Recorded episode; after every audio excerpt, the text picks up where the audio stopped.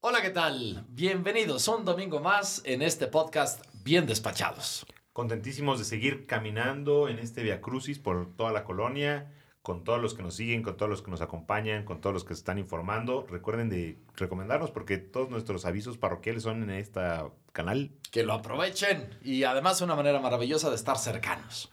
Pues damos inicio a una nueva estación del Via Crucis. Jesús cae por segunda vez. Leemos en el libro de las lamentaciones. Yo soy el hombre que ha visto la miseria bajo el látigo de su furor. Él me ha llevado y me ha hecho caminar en tinieblas y sin luz. Ha cercado mis caminos con piedras sillares, ha torcido mis senderos, ha quebrado mis dientes con guijarro, me ha revolcado en la ceniza.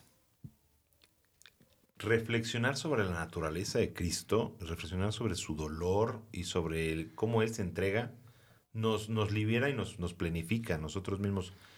A veces podemos sentirnos solos en las caídas y, tantas veces que queremos decir, bueno, es que pues voy y me perdón, pido perdón y me equivoco y luego lastimo y me lastiman.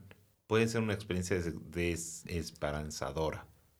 Cristo, que en esta estación cae por segunda vez, nos enseña cómo, cómo siempre el dolor y el, y el caminar van juntos.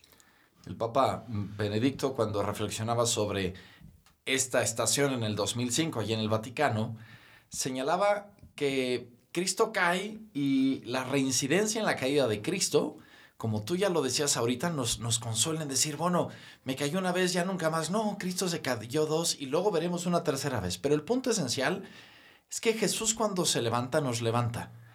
Y en nuestras familias, en nuestra dinámica cotidiana de vida, necesitamos la capacidad de levantarnos y a veces de que alguien más nos levante, porque a veces ya no tenemos la ilusión de salir adelante y si ya, ya aquí ya, ya no puedo hacer nada y necesitas una mano que te tiende que te levanta. Y ese es Cristo.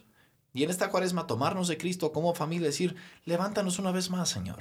Ayúdanos a salir adelante, eh, nos da la vitalidad para que nuestras familias puedan de nuevo de la mano de Jesús en esta cuaresma salir más levantadas, con más alegría y sin sentirnos menospreciados, sino al contrario, con una mano amiga que nos ayuda a caminar.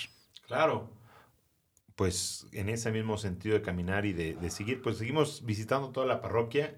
Hoy quisiera yo mandarles un saludo muy especial junto contigo, pero a la Universidad Humanitas. ¿Sí? Siempre que agarro por avenida, por California, eh, los paso por ahí, son un montón de chavos. Sí, sí, sí. Eh, hay un estacionamiento, están todos ahí y siempre me preocupo mucho por ellos, por pues, todos sus sueños. Una vez nos tocó jugar básquetbol con ellos también aquí en el parque.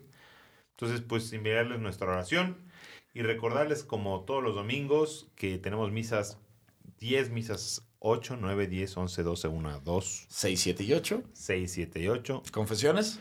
Todas las horarios. Excelente. Por el beneplácito del párroco. Bueno, no, porque todos somos, necesitamos el consuelo y la misericordia de Dios que nos tire su mano. Si todavía nos escuchan de mañana, les recordamos que hoy a las 10 de la mañana son los pregones o talleres familiares del día del mes de la familia en el dispensario parroquial. Maravilloso, y los esperamos. Y además, el retiro de Maús para mujeres.